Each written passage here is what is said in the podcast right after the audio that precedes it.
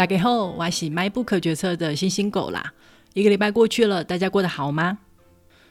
嘿嘿，先跟大家报告一件事，那就是我们在 YouTube 上面建立了迈不可决策的频道，其实就是把 Podcast 的音档加上书的封面做成影片，然后放上去。这也是听众朋友给我的建议，因为 YouTube 它会做一些推荐嘛。所以有可能有朋友他在看公式花絮的时候，结果迈不可决策在介绍天桥上的魔术师的那一集就会推出来，这样就有机会扩散到一些比较陌生的听众啦。我现在先把第二季放上去，之后会再陆续补上第一季的内容，请大家没事的时候可以订阅一下哦。上一集介绍小说的时候，忘了先提醒大家，其实公式在翻拍这部小说的时候改编挺大的。它比较像是借用小说的壳，重新组合了各种元素，像是魔术师啦、小不点啦、中华商场啦等等。所以，如果你是怀抱着想要看小说的影像版的话，那可能会有点失望。或是说我很喜欢的大象那一篇的话，可能就根本不会出现在影集里面。这让我想起了长久以来争执不休的一个话题：大部分的人都觉得小说改编的作品都会让人失望。那有没有什么小说改编的影视作品是让你觉得更加精彩的呢？我立刻想到的就是李安的作品，不管是《色戒》《断背山》或是《少年派》，我都觉得比小说还要精彩。因为啊，李安他温柔的个性会让故事变得比较温暖，让悲剧也能透露出那么一点点的希望。真的很喜欢，推荐给大家。好啦，让我们来介绍今天的书吧。今天要介绍的书是麦克桑德尔的《成功的反思》。他是哈佛政治哲学的教授，他有一本书非常的有名，叫做《正义：一场肆意之变》。这是他在哈佛所开的课程，跟学生讨论什么是正义。这堂课程大受欢迎，哈佛大学就把这堂课程做成了影片，放到网络上。现在你在 YouTube 就可以找到这些影片，而且还有中文翻译哦。《正义：一场肆意之变》这本书就是他的上课内容。我在看书之前会觉得，正义应该就像真理一样吧，只有一种定义。然而事实上，从古至今。哲学家就一直对正义是什么争论不休。英国哲学家边沁说：“符合最多人利益的就是正义。”但如果是这样的话，把精神病人关在精神病院里自生自灭，大多数人不受影响，这应该是一件符合正义的事喽。所以哲学家就设计了一个电车难题。现在有一辆失速的列车正在轨道上疯狂的行驶，在原来的轨道上有五个人。如果继续行驶的话，电车就会碾过他们五个人。现在有个开关可以让列车转换到备用轨道上，但备用轨道上也有一个工人。你会选择什么都不做，让列车碾过那五个人，还是切换开关让列车碾过那一个工人？如果照边沁的理论，会认为用一个人换五个人的生命是符合正义的事。你也会这样觉得吗？后来，康德跟罗尔斯又提出了另外一个理论，叫做“无知之幕”。他说，当我们在考虑一个行为是不是符合正义的时候，就拿刚刚的例子来说，把精神病人关在精神病院自生自灭是否符合正义？就去想象，如果你现在身处那个社会，而你对自己是什么状态一无所知的前提之下，你会做什么决定？因为你对你的状态一无所知嘛。所以你有可能是个普通人，也有可能是精神病患。那么你想要被怎么样的对待？书里面还有很多很有趣的讨论。虽然是十年前的书，还是非常推荐大家去找来看看哦。成功的反思是作者的新书，我们就来听听看这位哲学教授又带来了哪些新的想法吧。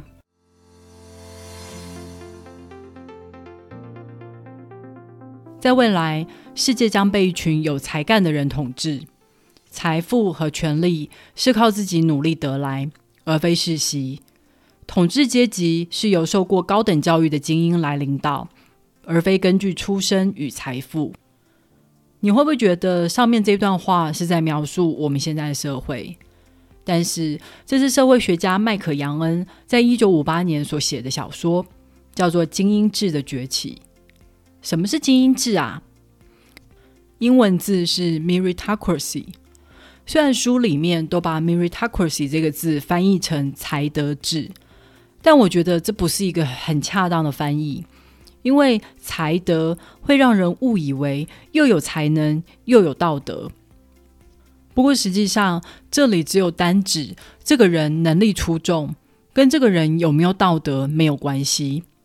在序里面，朱敬义教授把它翻译成绩效主义，应该也是比较贴切的翻译，指的是个人能力的高低会获取不同的绩效，而且社会是依据绩效的高低来给予报酬。相较于过去的贵族、种姓或是种族制度。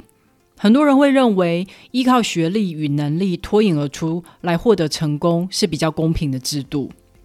精英他因为他学历高、能力好而获得社会更多的报酬，不管是名声、权力、财富，都是很自然的事啊。麦克杨恩他在一九五八年预言了精英制的崛起，但他却对这样的未来感到担心。那时候他所提出的质疑，并没有获得太大的回响。人们觉得能够靠自己的努力跟才能出人头地的制度，符合公平正义，怎么会有问题呢？时间来到了二零二一年，所有的人应该都可以感觉到这个世界出了什么问题，社会的对立越来越严重，彼此无法沟通。美国在二零一六年选出川普当总统，同年英国公投决定要脱欧，这些结果都跟事前的民调大大不同。事后分析都说，是因为沉默的多数都出来投票了。进步派的人愤愤不平的说，投给川普的选民都是白乐色 （white trash），他们的教育水准低落，因为全球化、工厂外移或是自动化的关系，失去了工作，或者工作待遇大不如前。结果这一群什么都不懂的自私鬼投出了这样的结果，拖全部的人下水。但是也有人开始思考，这是不是就是全球化的反扑？全球化造成了贫富差距拉大，还有人觉得是社群网络让我们都生活在同温层的泡泡里，我们获得的资讯只是更加巩固我们的信念而已，而非看到其他观点的讨论。不过，作者在这本书里面提出了新的看法，他觉得这不仅仅是经济资讯断层的问题。这还是道德的问题，是精英制的问题，是自由市场消费者至上的问题。在六十年后，他呼应了社会学家麦克杨恩在一九五八年就提出的警告。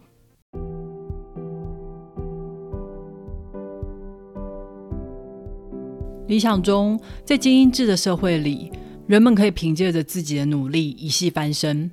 体制要做的事情，就是提供平等向上爬的机会。也就是教育，于是社会广开高等教育的大门，政治人物让大家相信向上流动的机会就在那里哦，能不能取得门票就看你自己啦。于是取得门票获得成功的人，觉得他现在所获得的一切都是自己努力来的，他可以心安理得的享受，即使他其实也没有办法合理的去解释。为什么一个 CEO 年薪可以是普通工人年薪的三百倍？为什么银行理专薪水会比医院的护理师高呢？明明护理师才是这个社会的必要职业啊！但既然是自由市场决定给我这个薪酬，那就代表这是我应得的。而在这个体制里面没有办法获得成功的人，不仅别人会觉得是他们自己努力不够，他们自己也会觉得我好没用。自己的能力根本就不是社会所需要的，所以活该落到了社会最底层。而另外一方面，社会体制也会对福利政策有所保留，因为社会觉得他的责任就是要奖励够努力、表现杰出的人，所以政府不应该对有钱人加税来补贴社会的弱势族群，这样反而是在惩罚有能力赚得到钱的人呐。这也是为什么美国福利政策比欧洲国家差的原因。政治人物为美国打造了一个美国梦，让人们相信这里不像欧洲国家阶级分明，在这里每个人都有无限的可能性。然而实情是，美国向上流动的比率并不比欧洲高。以前的阶级制度在出生的时候就已经决定了一切，让人觉得很不公平。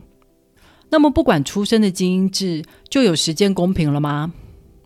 事实上，基因制还是有很大一部分在出生的时候就决定了。例如说，你的智商，智商高的人学习成绩好，自然就比较容易进好的大学喽。再来是你的家庭，如果你的家庭是中产阶级以上，你放学回家就可以好好的复习、写作业，不用分心去帮忙家里生计。家里有网络、有电脑，不管是线上课程或是查资料都很方便。你做出来的报告自然就是比别人完整精彩。你甚至还有机会去参加一些游学、课外活动，来增加你的知识跟广度。以后申请大学也是大大的加分。有的时候，你的特殊天分也是天生的，例如你很会打球，长得很漂亮，很会表演，而你现在刚好就生活在一个职业球员很高薪、YouTuber 网红当红的年代。那你当然就可以成功的赚大钱，但是这些优势其实都不是光靠努力就可以扭转的，所以就算是精英制，也脱不了运气的成分。但是精英制却让成功的人觉得傲慢，把所有的成就都归功于自己，觉得这些都是我应得的，而对于社会上脱队的人失去了同理心。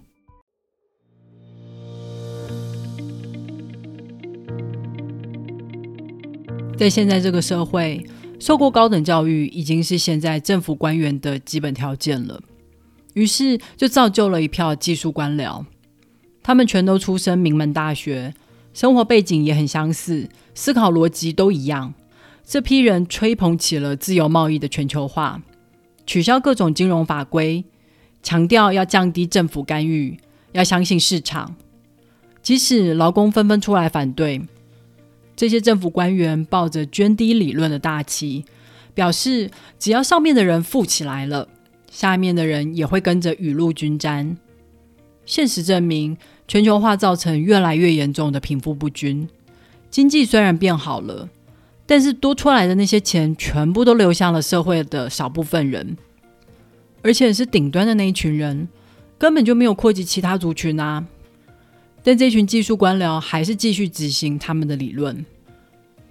他们把社会政策视为一种技术专业，跟道德无关，也跟理想无关。二零零八年，金融业捅出了大篓子，造成了金融海啸。政府用人民的钱纾困了银行，但是却完全没有要求银行负起责任。讲到银行的社会责任、道德责任，政府纷纷都闭嘴，变成了哑巴。因为这群技术官僚觉得有道德是一个非常模糊、很意识形态、不专业的字眼，他们拒绝为道德选边站。就算钱全部流入社会顶端的人的口袋里面，我们也只能说这不符合道德，但不代表这是错的。他们说社会政策不应该加入道德判断。这些技术官僚拒绝去碰触道德的论述，或是用意识形态来说服公民。他们把社会的起见全部都归诸于资讯不足。他们最常说的话是：“我们对事实缺乏了共同的基准，所以认为解决之道就是让人民知道更多的资讯，并且一厢情愿的认为，只要人民知道了这些资讯，就会做出一样的专业决定。”或是就把那些资讯不足的公民给排除掉，让有专业知识的专家来做决定就好了。这些技术官僚也相信行为经济学家的理论，所以他们不想努力去建立公民的社会道德，或是努力的去说服公民，反而想要利用市场的诱因来引导社会发展。其实这也是一种傲慢的展现，认为与其依赖公民的道德感。不如利用一些聪明的策略，诱使人们来遵从。这些技术官僚想要保持自己的中立性，选择从道德的论述里面缺席，结果反而让极端的宗教跟民粹占据了道德的论述，提出他们似是而非的解方。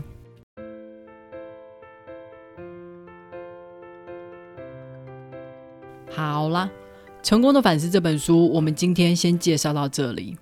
作者利用这本书，想让我们重新思考：现在社会的对立、两极化，有没有可能是源自于一个更根本的社会制度的问题？我们原本认为精英制是一个比较公平的制度，每一个人不管是什么样的出身，都可以靠着自己的努力来取得成功。但是同样的，失败的人也会被认为是自己的问题。精英制不像以前的阶级制度，贵族会很清楚的知道自己是因为运气好，含着金汤匙出生，才享受了这一切。而在精英制度下面成功的人，会把一切的成功原因都归诸于自己的努力，而忽视了其他运气还有天生的成分。也常常认为失败者是因为自己努力不够，咎由自取，社会不应该提供额外的帮助。这样的心态很容易加深社会的对立。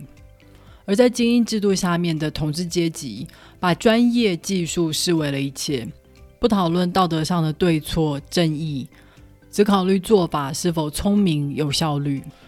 结果，这一群世界顶尖的聪明人所组成的技术官僚。引发了一场又一场的世界危机。下一集我们会继续讨论，在精英制里面被视为一切解放的教育为什么不可行，还有自由市场、消费者至上会有什么问题？请大家下个礼拜准时收听哦。如果你听了今天的介绍，对这本书产生兴趣的话，别忘了透过 MyBook 决策的导购链接来购买这本书。